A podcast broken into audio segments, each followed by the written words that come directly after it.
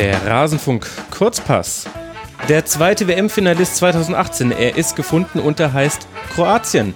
Wie kam es dazu? Darüber möchte ich sprechen mit Thomas Böker vom Kicker und Uli Hebel von der Zone, jetzt hier im Kurzpass. Thomas, Uli, seid mir sehr herzlich gegrüßt. Hallo, ihr zwei. Hallo. Hallo, grüß dich, I'm coming home.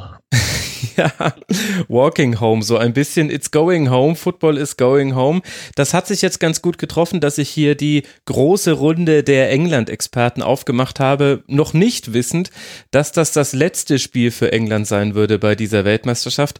Thomas, sag mal, woran hat es gelegen, dass es gegen Kroatien in Verlängerung mit 1 zu 2 verloren ging? Ja, simpel gesagt, äh, manchmal ist es ja auch gar nicht so kompliziert. Äh, simpel gesagt, weil sie nach dem 1 zu 0 nicht konsequent nachgelegt haben. Mhm. Ähm, die Chance dazu wäre da gewesen, namentlich äh, vor allem Lingard, der ähm, das 2-0 hätte machen müssen.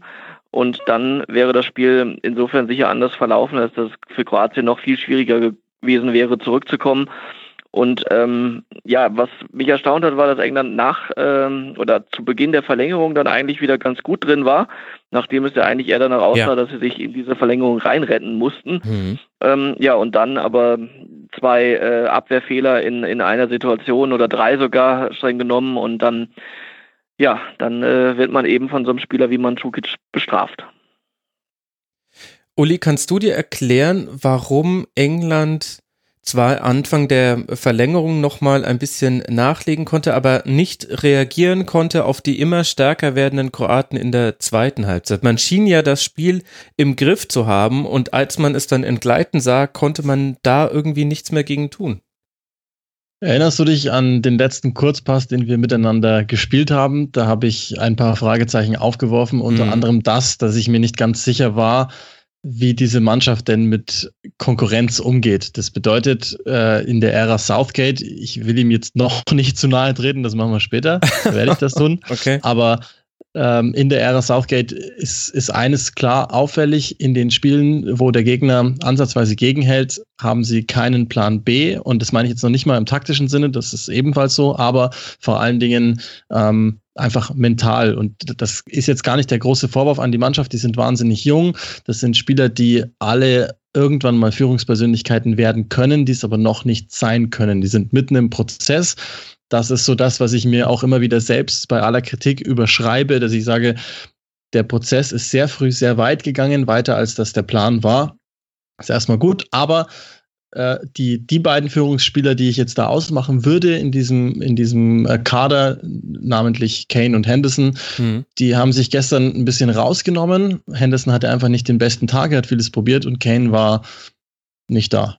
Schlicht und ergreifend. Vielleicht ist es auch gar nicht seine Aufgabe als Mittelstürmer, vielleicht war das auch taktisch so geplant, dass man ihn wirklich ausnahmslos in der Box lässt. Aber das, kurzum, ist das, was mir ein bisschen gefehlt hat, dass da wirklich dann der eine vorangeht und einfach ähm, ja mal einfach Stress macht. Und dann nimmst du auch noch Raheem Sterling runter, der Einzige, der das gemacht hat, wenn er auch nicht als Typ jetzt derjenige ist, der vorangeht, aber wenigstens mit seiner Spielweise. Äh, ich weiß, der kriegt viel Kritik auf der Insel, hat auch wieder nicht getroffen in dem WM-Turnier und so weiter. Ich weiß, ich weiß. Aber für mich derjenige, der der da hätte draufbleiben müssen und damit ging es dann los. Also es war so ein Konglomerat als aus persönlichen Dingen strukturell in der englischen Mannschaft, als auch mhm. ich, ich, ich habe gefunden, dass da zwei, drei äh, fiese Entscheidungen von Coaching-Seite mit dabei waren und mir dann auch ein bisschen zu viel Ruhe fast an der, an der Seitenlinie, sodass ich gar nicht das Gefühl hatte, dass die wissen, worum es geht. So, also alles in allem klingt jetzt negativer, als es ist, aber du hast mich ja nach den Punkten gefragt, mhm. die ich denke, die verantwortlich sind.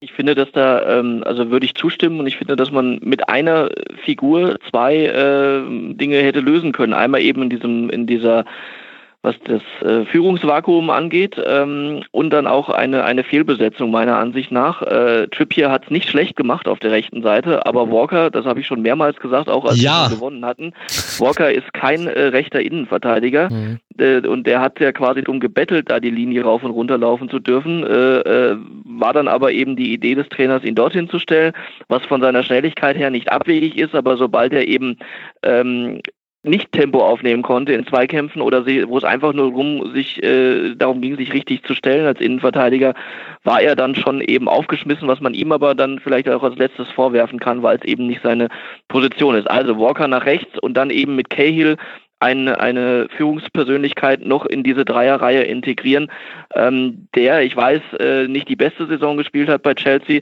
der aber eben doch auch über so viel Erfahrung verfügt, verfügt, dass er ähm, sicherlich nicht schlecht gewesen wäre, um da ähm, gegenzuhalten. Und ähm, entsprechend dann auch das Ganze nochmal ähm, auch, auch verbal dann vielleicht so zu transportieren von hinten raus, dass man ähm, das Ganze nochmal umdreht. Und ähm, die zweite Fehlbesetzung war für mich äh, Sterling äh, nicht eher als Person, sondern auch als von der Position her. Ähm, das ist das ist kein Zentrumstürmer und äh, er hat zwar um Kane herumgespielt, aber letztlich, ähm, was, wenn einer bei Manchester City äh, so viel Tore von außen vorbereitet und auch schießt, ähm, dann ähm, fühlt er sich da eben am besten aufgehoben und eigentlich hatte Southgate vorher gesagt, er hat das System nach den Stärken der Spieler ausgerichtet mhm. und, und nicht umgekehrt. Und genau das ist eben im Fall Sterling und Walker nicht passiert. Und das muss man ihm ankreiden.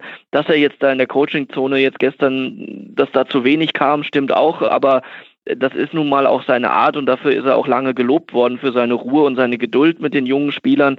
Und wenn er für sich das Ganze gestern schon was es ja war, als Bonus empfunden hat, dann äh, war es vielleicht dann auch verständlich, ähm, dass er irgendwann dann auch ähm, ja die Mannschaft äh, nicht nicht weiter stressen wollte und äh, irgendwie dann äh, kurios das klingt, aber auf ein Elfmeterschießen gehofft hat und ähm, ja ähm, ist dann ist dann schief gegangen. Aber er muss sich schon ein zwei Sachen dann eben gefallen lassen, auch an Kritik.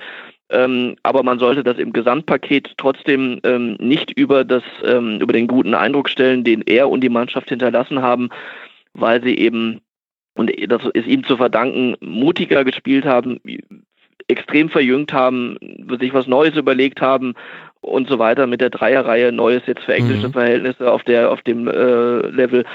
Und ja, von daher, gestern war es nicht gut, aber insgesamt äh, kann man Southgate und der Mannschaft, glaube ich, ein, ein ordentliches Zeugnis ausstellen. Was mir noch aufgefallen ist, Uli, war, das ist jetzt dann doch eine taktische Feinheit. Also Kroatien startete in so einem 4-1-4-1, so wie man auch gegen Argentinien gespielt hat. Das wurde aber sehr schnell willentlich oder unwillentlich. Ich war mir da gar nicht so sicher, ob das eine Anweisung war oder ob das so ein Reagieren auf den Spielverlauf war, zu einem 4-3-3. Und vor allem in der zweiten Halbzeit ist mir ganz häufig aufgefallen, also neben dem, dass Perisic mit Walker, das haben wir jetzt ja schon äh, thematisiert, äh, mit dem irgendwann machen konnte, was er wollte. Ivan Perisic ein krass gutes äh, Spiel gemacht. Also in der zweiten Halbzeit war er der entscheidende Antreiber. Ist auch kein Zufall, dass er dann dieses Ausgleichstor geschossen hat. Aber neben dem ist mir auch aufgefallen, dass Henderson ganz schön alleine war in der Zentrale. Modric und Rakitic haben so als Achter nach vorne verschoben. Immer mal wieder ist einer von beiden auf den Flügel gegangen. Modric war häufig dann auf dem rechten Flügel zu finden. Und in der Zentrale gab es aber riesige Lücken. Und da habe ich mich gewundert, warum helfen da nicht die anderen mit nach hinten? Es ging da ja zu großen Teilen noch darum, eine 1 zu 0 Führung zu verteidigen. Ich weise noch einmal hin auf den ersten Kurzpass, den wir in der Weltmeisterschaft miteinander bestritten haben, als ich genau das auch gesagt habe. Was machen die offensiven Leute, die, die an sich nach vorne gute Dinge mitbringen? Lingard, Ellie, Sterling, Kane super nach vorne, aber als bald die den Ball verlieren, ja. hat England ein großes Problem und das haben wir gestern wieder gesehen. Und das ist ja, das ist, was du jetzt gerade beschrieben hast. Ich, ich bin vollkommen dabei und das ist ja so erstaunlich, weil genau das das Pfund der Engländer in Halbzeit Nummer eins waren, dass nämlich durch die Mitte ging, was sie wollten. Henderson hatte Platz ohne Ende, konnte gemütlich verteilen, konnte sich wirklich noch überlegen, in vier, fünf Sekunden spiele ich einen kurzen Ball, versuche ich ein Kombinationsspiel aufzuziehen oder, oder schlage ich den einfach mal lang über die Abwehr drüber, die seltsamerweise auch wahnsinnig hoch gestanden hat bei den Kroaten in Halbzeit Nummer eins. Kurzum, ich glaube, dass Kroatien am Anfang wahnsinnig nervös war. Ich, Vielleicht war das ein taktischer Kniff, dass man da überlegt hatte, dass, dass Dalic irgendwie gedacht hatte, vielleicht, wenn wir mehr über die Außen kommen, können wir England schaden. Die Flanken waren teilweise katastrophal. Also Visalko hat eine komische erste Hälfte gespielt, Strinic war fast gar nicht da. Ja. Das wurde alles viel besser im zweiten Durchgang. Und dann eben, was du gesagt hast, die haben sich das Zentrum zurückerobert, haben und das ist ja eigentlich so wahnsinnig leicht, weil du England so leicht ausrechnen kannst. Lingard, Alley, Sterling, Kane machen nichts nach hinten sind aber auch jetzt nicht diejenigen Spieler, die wirklich körperlich so dagegen halten. Das heißt, du musst nur Jordan Henderson zusetzen. Und dann hast du das Zentrum zurückgewonnen. Und das habe ich mit Beginn des zweiten Durchgangs sofort gesehen. Modric und Rakitic sind nicht so gut reingekommen, auch in die zweite Hälfte. Das hat sich dann alles so im Verlaufe, so ab mhm. der 60., 65., 70. Minute noch stärker gegeben, sodass sie dann wirklich übernommen haben. Und das ist eine blöde Floskel, aber in dem Fall passt die, den Engländern tatsächlich den Schneid abgekauft haben. Und Henderson stand mit von Minute zu Minute betröppelter da. Trotzdem, und auch da will ich nochmal hin, das war ein Fehler, den auszuwechseln und vor allen Dingen Dyer zu bringen und nicht Loftus Cheek. Also ich hätte mir gewünscht, Lingard raus und Loftus Cheek rein, dann hättest du nämlich ein bisschen mehr spielerisches Element aus der Mitte gehabt, um auch mit Körperlichkeit zu zeigen, Leute, das ist unser Spiel und nicht mhm. das der Kroaten, weil es gab überhaupt keine Notwendigkeit, die da wieder reinzulassen.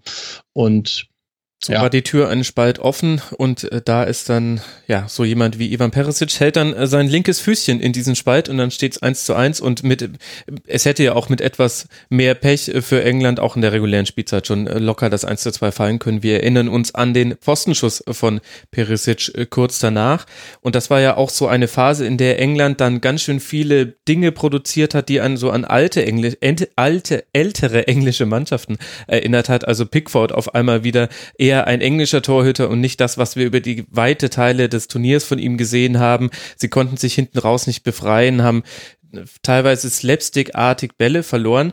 Aber worauf ich hinaus will, Thomas, ist, bevor wir jetzt gleich nochmal dann ein Fazit unter die englische WM ziehen, lass uns mal über Kroatien sprechen. Was hat denn Kroatien gut gemacht, bevor wir es jetzt hier so aussehen lassen, als hätte nur England ihnen den Sieg quasi auf dem Silbertablett überreicht? So war es ja auch nicht. Nein, ganz so war es nicht, aber es war natürlich vom Spielverlauf schon extrem so, dass sie sie buchstäblich eben selbst zurückgeholt haben und deswegen äh, ist es eher eine englische Niederlage als ein kroatischer Sieg. Das, das äh, finde ich schon, weil dafür war Kroatien auch nicht äh, so stark, dass sie, dass man sagt, ähm, die haben die jetzt irgendwie an die Wand gespielt, sondern ähm, sie haben eben dann eben von der Schwäche der Engländer profitiert und das haben sie eben deswegen meiner Ansicht nach äh, dann äh, auch besser gemacht in der zweiten Halbzeit, wenn man die, die Systeme gegeneinander stellt, äh, hätten sie von Anfang an auf den Außen eigentlich Überzahl schaffen können, wenn die Außenverteidiger konsequent mitgegangen wären. Äh, oder sie hätten eben dadurch das Zentrum öffnen können, weil sie, ähm, weil die Engländer gezwungen worden wären, außen da wieder was auszugleichen.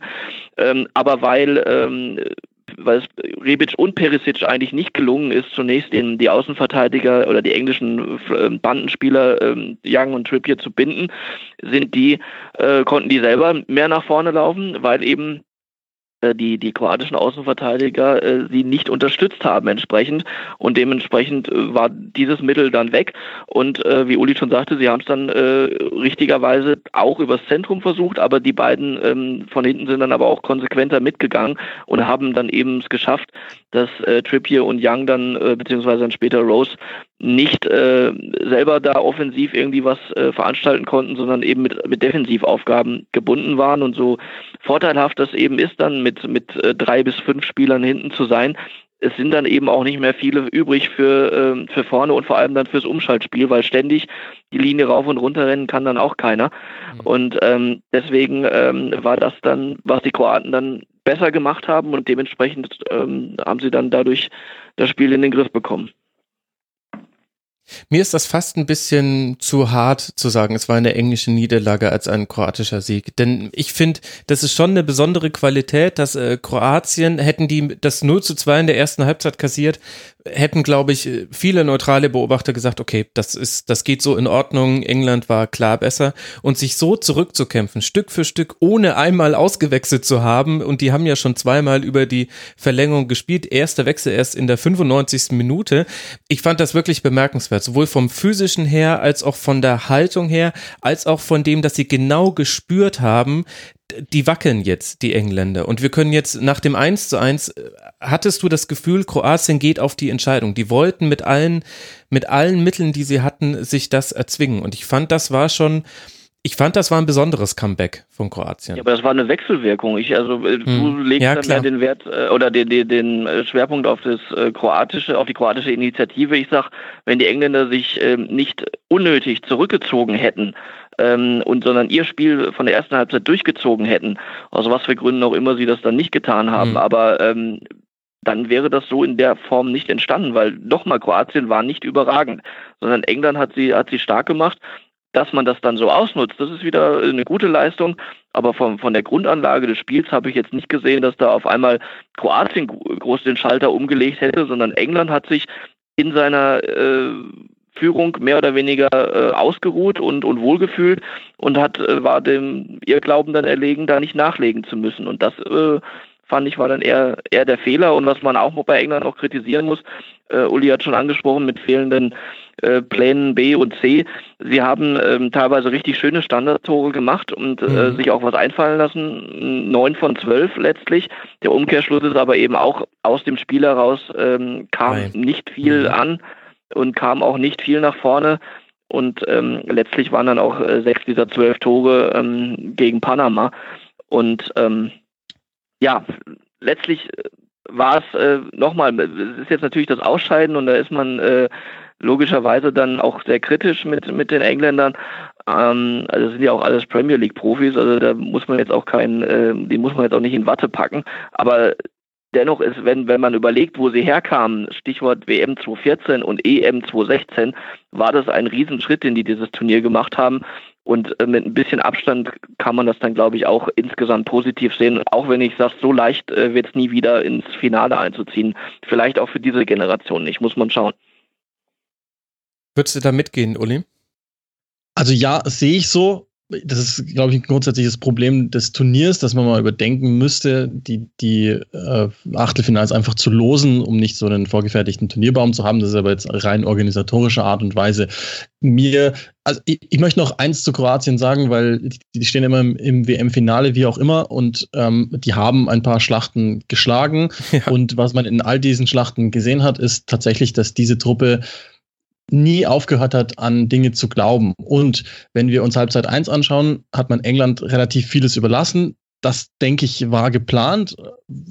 So in der Art, beide Mannschaften sind eher besser, wenn sie nicht den Ball am eigenen Fuß haben, mit Ausnahmen mhm. Rakitic und Modric, aber insgesamt schon eher reaktiv. Und ich glaube schon, dass Dalic das geplant hatte, dass er England ein bisschen mehr Spielanteile überlässt, um sie auszukontern, weil eben genau der Punkt da ist, wenn die nach vorne laufen, hören sie auf umzuschalten, da sind sie wirklich schwach im Umschaltspiel in die Defensive und da sind sie vor allen Dingen gegen temporeiche Teams nicht in der Lage, das vernünftig zu verteidigen. So, das heißt, ich glaube, das war prinzipiell die Idee. In der Halbzeit hat man sich dann zusammengesetzt und hat gemerkt, nee, das funktioniert nicht, wir müssen hier Initiative werden. Und das dann so zu machen, Rebic hat ein schwaches Spiel gemacht in Durchgang Nummer eins. Perisic hat ein schwaches Spiel gemacht in Durchgang mhm. Nummer eins.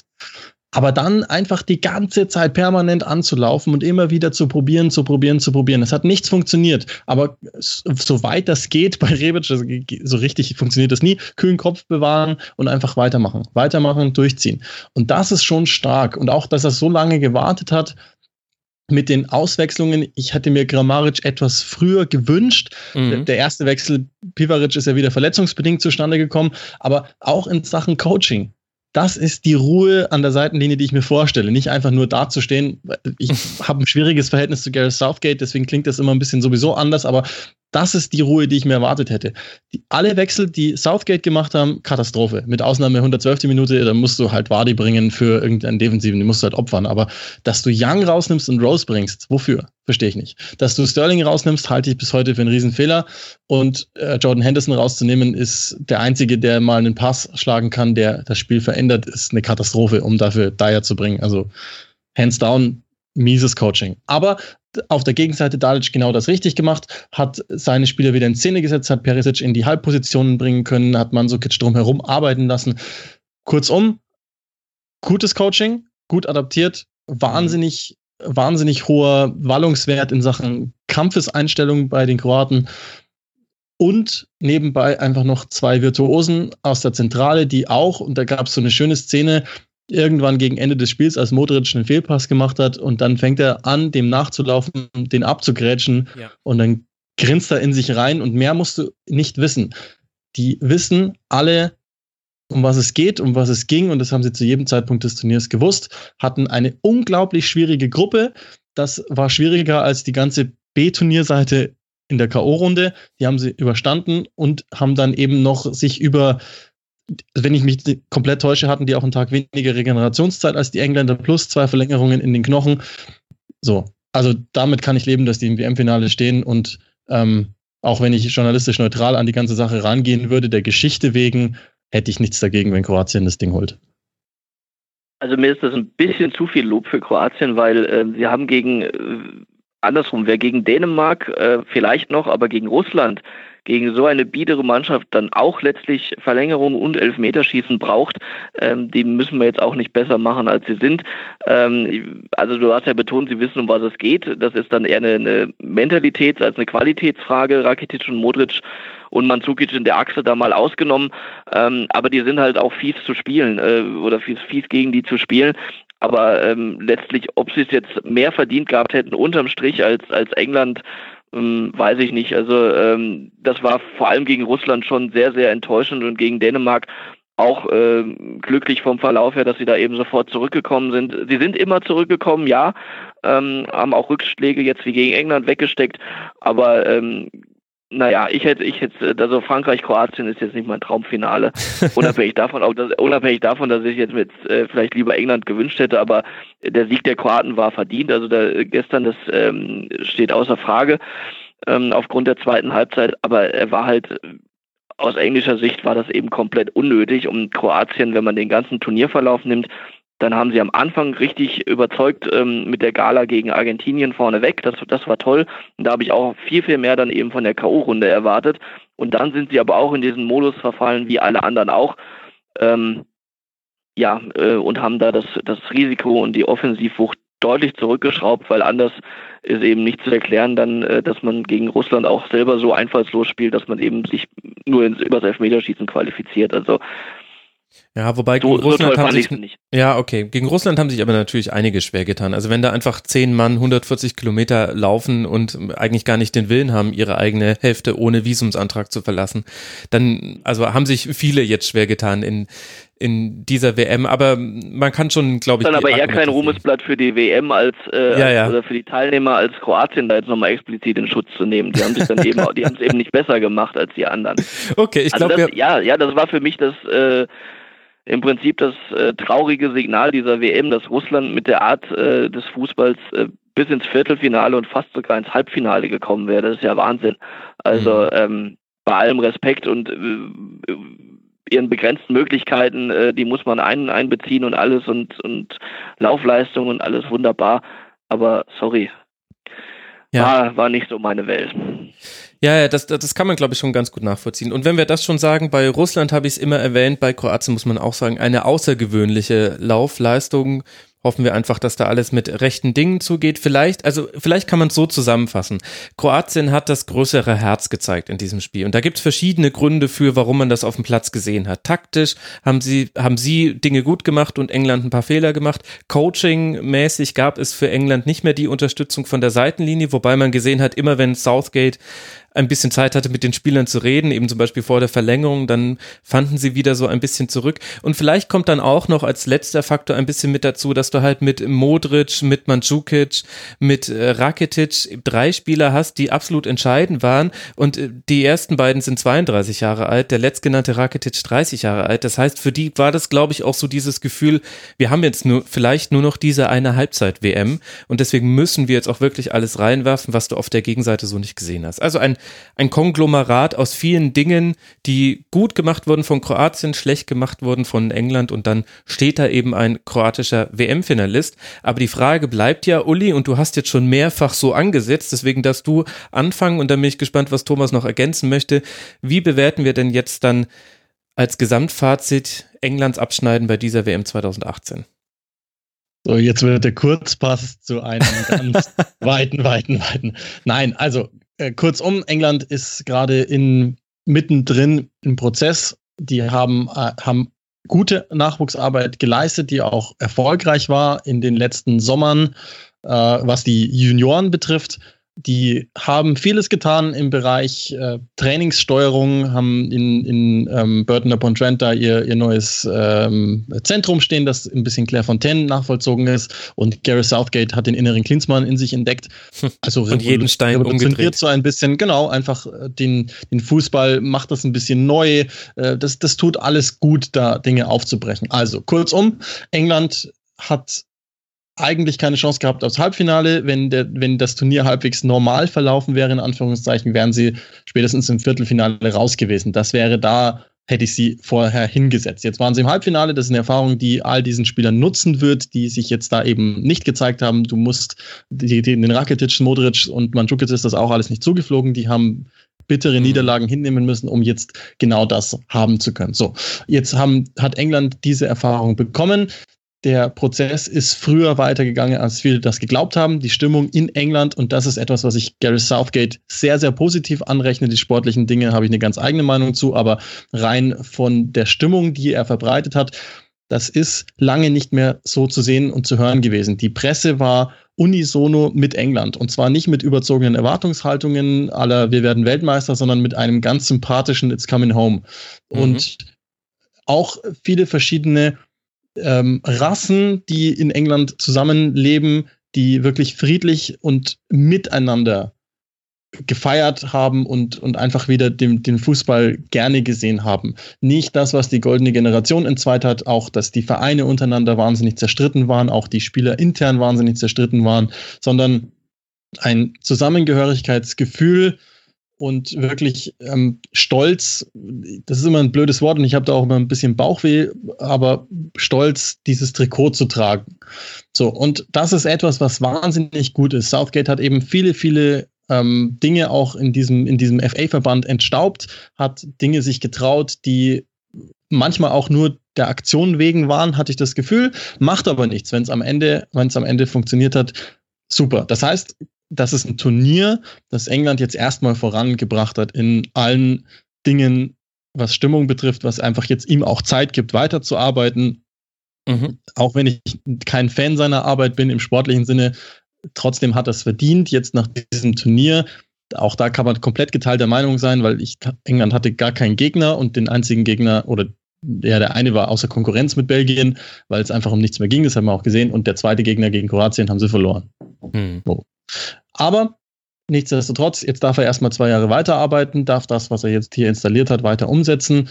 Es werden weiterhin junge Spieler nachkommen. Die anderen Jungen, die werden sich entwickeln können in der Champions League, in äh, der Liga auch, weiterhin in der Nationalmannschaft.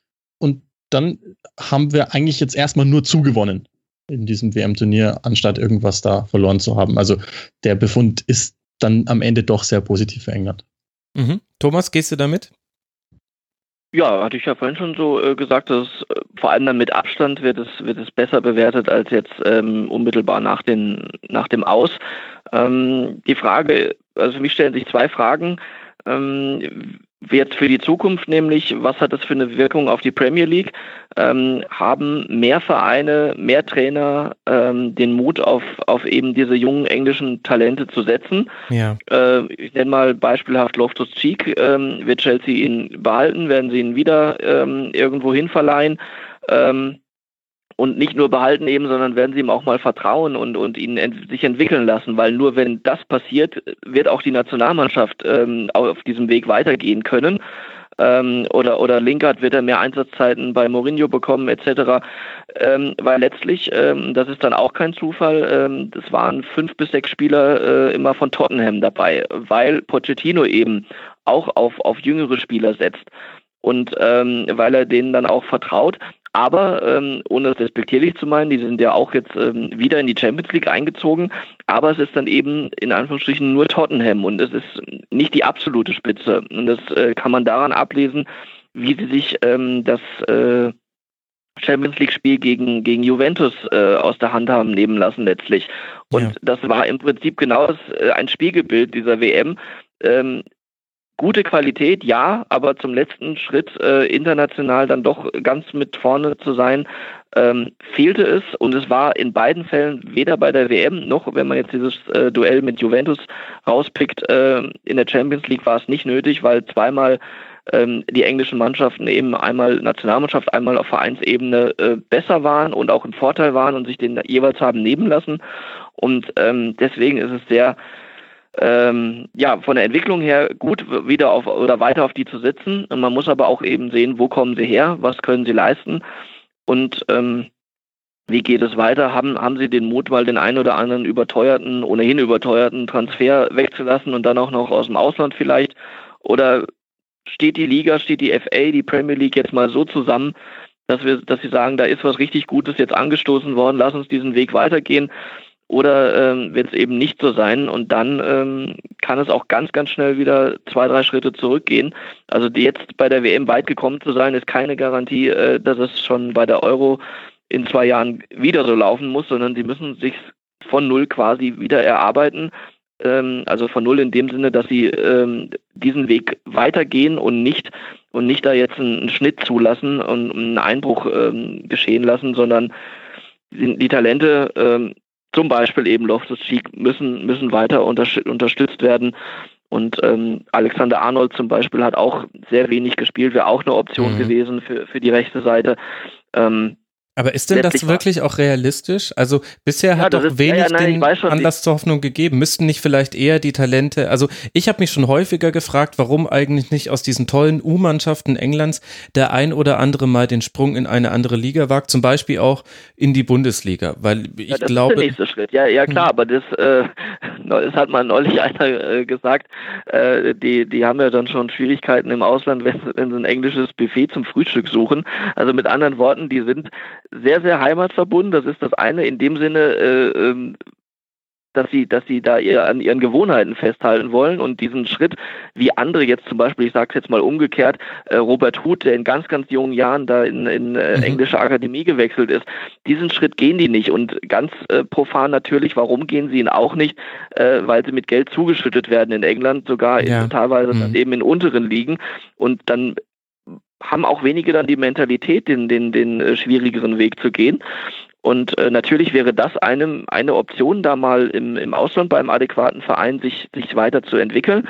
Auf der anderen Seite sage ich aber ganz bewusst eben, es bringt jetzt nichts, einem Loftus Cheek wieder ähm, zu Crystal Palace oder sonst wie in die Kategorie ausgeliehen zu werden. Dann ist er da vielleicht einer der Besten, kann sich aber eben nicht auf, auf äh, ganz hohem Niveau messen und weiterentwickeln. Dazu muss er eben bei einem Verein, äh, Chelsea jetzt nicht Champions League aktuell, aber eben bei einem Verein sein, der die Perspektive hat, äh, eben international immer zu spielen und, und sich dann entsprechend persönlich dort äh, weiterzuentwickeln und mhm. das dann eben auch über kurz oder lang in die Nationalmannschaft einzubringen. Das geht bei einem Top-Verein in England.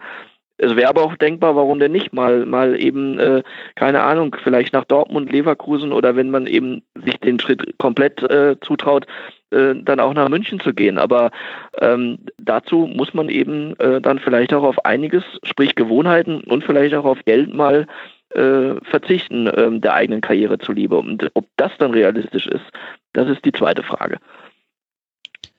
Also ich, ich muss noch ein bisschen was dazu addieren, weil ich glaube, also da, da, kommt, da kommt mir jetzt der englische Profi, der Jungprofi an, an sich ein bisschen zu schlecht weg. Ja, stimmt, dass, dass da natürlich finanzielle Dinge eine Rolle spielen, die sind aber vor allen Dingen, und, und das ist der wesentliche Kreislauf, der mir dann, also den brauchen wir, um den Kreislauf zu schließen, da ist der Berater zu großen, großen Teilen schuld daran, weil ja, da geht es auch wieder um Geld, aber die Berater haben schlicht keine Kontakte. Die unterhalten kaum Kontakte zu anderen äh, europäischen Ligen, weil es einfach nicht lukrativ genug ist. Mhm. Es gibt ja eine kleine Bewegung in der Premier League, weil viele Vereine Kooperationspartner haben.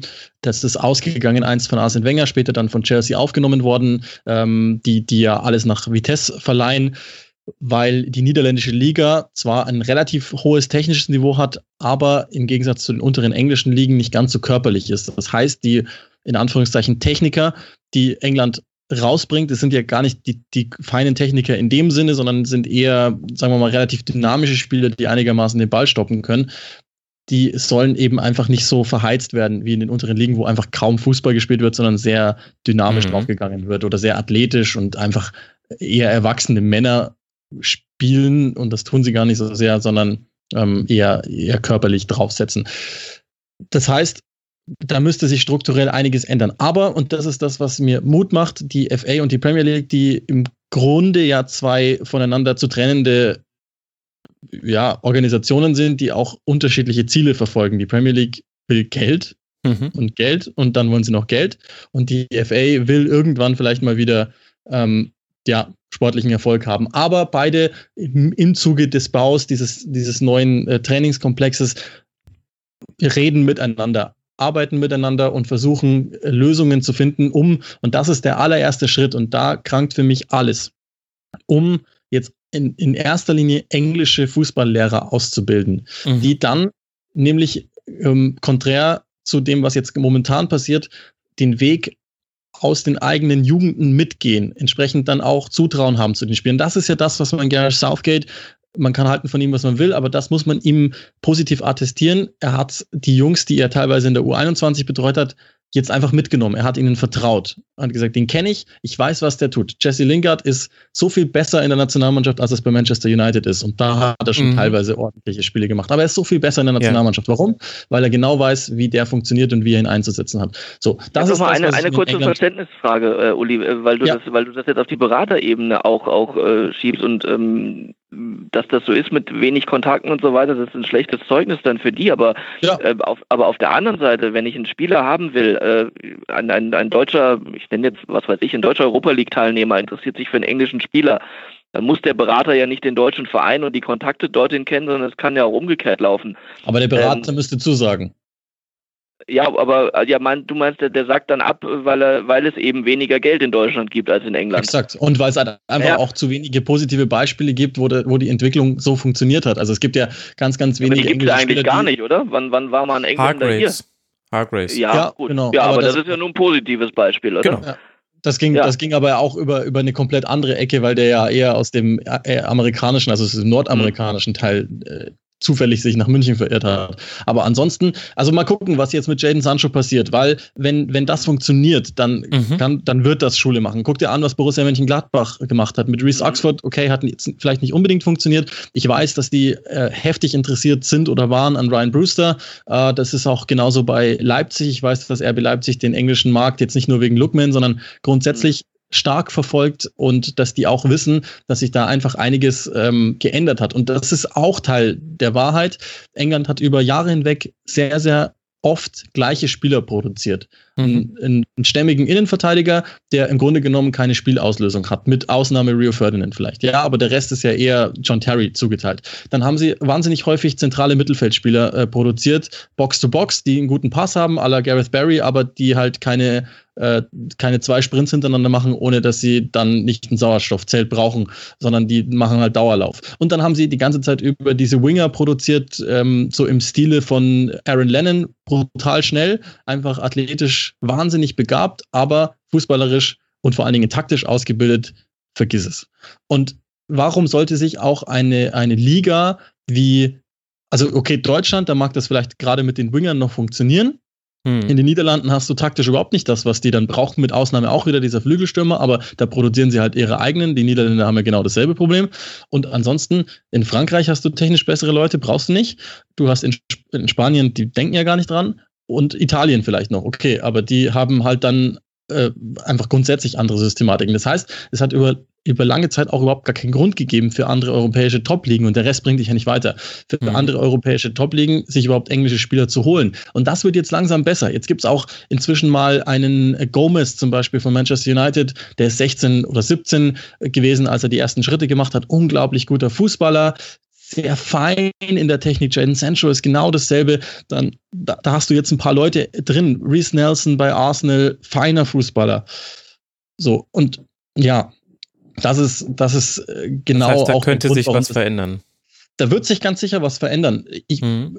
Wie gesagt, wenn, wenn die FA, die Premier League weiterhin zusammenarbeiten, wenn auch die Clubs, das sind halt Einzelunternehmen, irgendwann mal auf den Trichter kommen, nicht die, die großen ausländischen Trainer zu holen, wenn ein Sari jetzt nach Chelsea kommt, der hat genau ein Jahr, um sich zu beweisen, dann ist er wieder weg. Der wird einen Teufel tun und auf Loftus Cheek setzen oder auf Tammy Abraham, auf äh, Solanke ist schon weg, Chaloba, wie sie alle heißen, die da zusammen über Jahre hinweg den Jugendfußball in England dominiert haben. Die haben die Jugend FA Cups in Reihe geholt, die haben die Youth Champions League in Reihe geholt. Zusammen ja. in diesem Kern. Und ich vertrete immer noch die etwas krude These, dass die Mannschaften, die über Jahre hinweg den Weltfußball dominiert haben, Deutschland, Spanien, ähm, die, die wirklich über vier, sechs Jahre auch in den Qualifikationen herausragend gespielt haben, die, die Exportschlager sind, die haben zusammen in Akademien begonnen. Die haben einen Kern mhm. von Bayern München, von Borussia Dortmund meinetwegen und auf spanischer Seite von Real Madrid, von Barcelona gehabt. Und wenn du in England das machen könntest, diese, diese Jungs haben in ihrem Jahrgang gezeigt, dass sie mit Abstand die Besten sind, die es gibt. Mag sein, dass das athletisch bevorteilte Jugendliche waren, die vielleicht im Erwachsenenbereich nicht ganz so schnell reinkämen. Und ich bin auch kein Freund davon, die jetzt zu nehmen als Fab Five, die reinzustecken und zu sagen, jetzt werdet mal englischer Meister. Wird nicht funktionieren. Aber in eine funktionierende Truppe, die einzubauen, peu à peu, die haben allesamt die Qualität und die dann langsam mitlaufen zu lassen, eben wie es Bayern München gemacht hat damals mit Thomas Müller, mit Bart Stuber, so immer mal wieder einen einflechten. Das würde gehen und das wäre für mich der Schlüssel dazu. Das wird aber, sind wir ehrlich, nicht passieren. Nicht bei Chelsea, das wird nicht bei Manchester United passieren. Da ist Pep Guardiola sogar noch ein Segen, weil der ja zumindest versucht, englische Spieler zu kaufen. Der holt dann halt die fertigen englischen Spieler, wird äh, so sehr jetzt nicht die, die eigenen englischen entwickeln, es sei denn, er verliebt sich in einen wie Phil Foden, der sicherlich großes Talent hat. Der hat in der Aufzählung im Übrigen noch gefehlt, der wird in Spanien auch bestens reinpassen. Aber ansonsten, die anderen großen Vereine, mit Ausnahme eben noch Tottenham und, und Pochettino ist es ja völlig wurscht, welche Nationalität er spielt, das wird nicht passieren. Aber. Also meinst du, also unterm Strich steht die Premier League weiterhin der FA im Weg. Ja, ich hoffe, ja. dass es besser wird, aber. Mhm. Äh, ja, ja, ab 1920 hat man ja immerhin schon mal eine Winterpause. Ich meine, daran lag es jetzt hier nicht, weil die, die gegnerischen Spieler fast noch mehr Spiele gemacht haben zum Teil, aber. Ja, aber das ist ja der Nachteil 2022 dann in Katar. Da wären Ach ja, stimmt, ja klar, dann, sind sie, gewesen. dann haben sie sich ja schon also so auf ihre auch, Winterpause gefreut, ja. Ja, vielleicht ist auch ein erster Schritt, also Winterpause ist ja, ist ja, äh, kommt ja dann äh, jetzt dann irgendwann, aber jetzt, äh, den ersten Schritt haben wir jetzt vielleicht schon in, in, in, in einem Monat, nämlich mit dem früheren Transferschluss. Vielleicht äh, öffnet das dem einen oder anderen jüngeren Spieler dann doch ähm, eröffnet das die Möglichkeit, besser Fuß zu fassen als bisher, weil eben nicht ähm, nach zwei Spieltagen noch reagiert werden kann mhm. und der Weltstar XY geholt werden kann. Das haben sie sich ja auch selber auferlegt und das wenn über, wenn es eine Veränderung gibt, dann sicher für die jungen Spieler, was das angeht, auch zum Guten. Aber ähm, muss man schauen, wie sich das dann in den nächsten vier bis sechs Wochen entwickelt. Ist alles sehr, sehr knapp jetzt nach das Zeitfenster nach der WM. Wenn die Transfers jetzt angestoßen werden, ähm, mit Cristiano Ronaldo ist jetzt ein sensationeller Anfang passiert, der sich äh, Europa oder weltweit vielleicht sogar auswirken wird. Und ähm, mal sehen, wie das eben die englische Liga tangiert. Ja, sehr gut, dass du auch nochmal Cristiano Ronaldo erwähnt hast. Das gibt mir nämlich die Möglichkeit, darauf hinzuweisen, dass ich dazu gestern einen Kurzpass aufgenommen habe mit Christian Bernhard, den ich an dieser Stelle dann allen Hörerinnen und Hörern ans Ohr legen möchte. Meine Herren, ich könnte noch ewig mit euch beiden diskutieren. Also wirklich. Ich weiß aber auch, dass äh, Thomas noch was zu tun hat. Uli, du auch. Und ähm, irgendwann muss das Ding auch online gehen. Deswegen würde ich sagen, machen wir hier mal einen Strich drunter. Und ich sage ganz, ganz herzlichen Dank an euch beiden. Zum einen an Thomas Böker vom Kicker, der immer noch nicht bei Twitter ist ist. Keine Ahnung, was das soll. Thomas, vielen Dank, dass du mit dabei warst. Dankeschön. Und außerdem herzlichen Dank an Uli Hebel von der Zone, at Uli Hebel auf Twitter, so wie es sich gehört. Uli, danke dir für deine Expertise hier, für all die Namen, die du reingeworfen hast, wo ich den einen oder anderen jetzt dann erstmal googeln muss. das war mir eine Freude. Das ist, macht mir noch immer mehr Freude. Ja, wunderbar. Also man lernt wirklich immer was äh, dazu, wenn man euch beide zu Gast hat. Ich hoffe, die Hörerinnen und Hörer auch. Das war der WM-Kurzpass für heute. Morgen werden wir ein bisschen äh, taktisch auf das Turnier zurückblicken und schon ein bisschen auf das Finale voraus. Also was hat sich so taktisch getan? Und es erscheint heute noch ein Tribünengespräch zum FIFA-Prozess, der ja in New York gerade noch läuft. Hat man gar nicht mehr so auf dem Schirm. Das heißt, es wird nicht langweilig hier im Rasenfunk. Wir hören uns und zwar schon sehr bald. Macht's gut. Chao.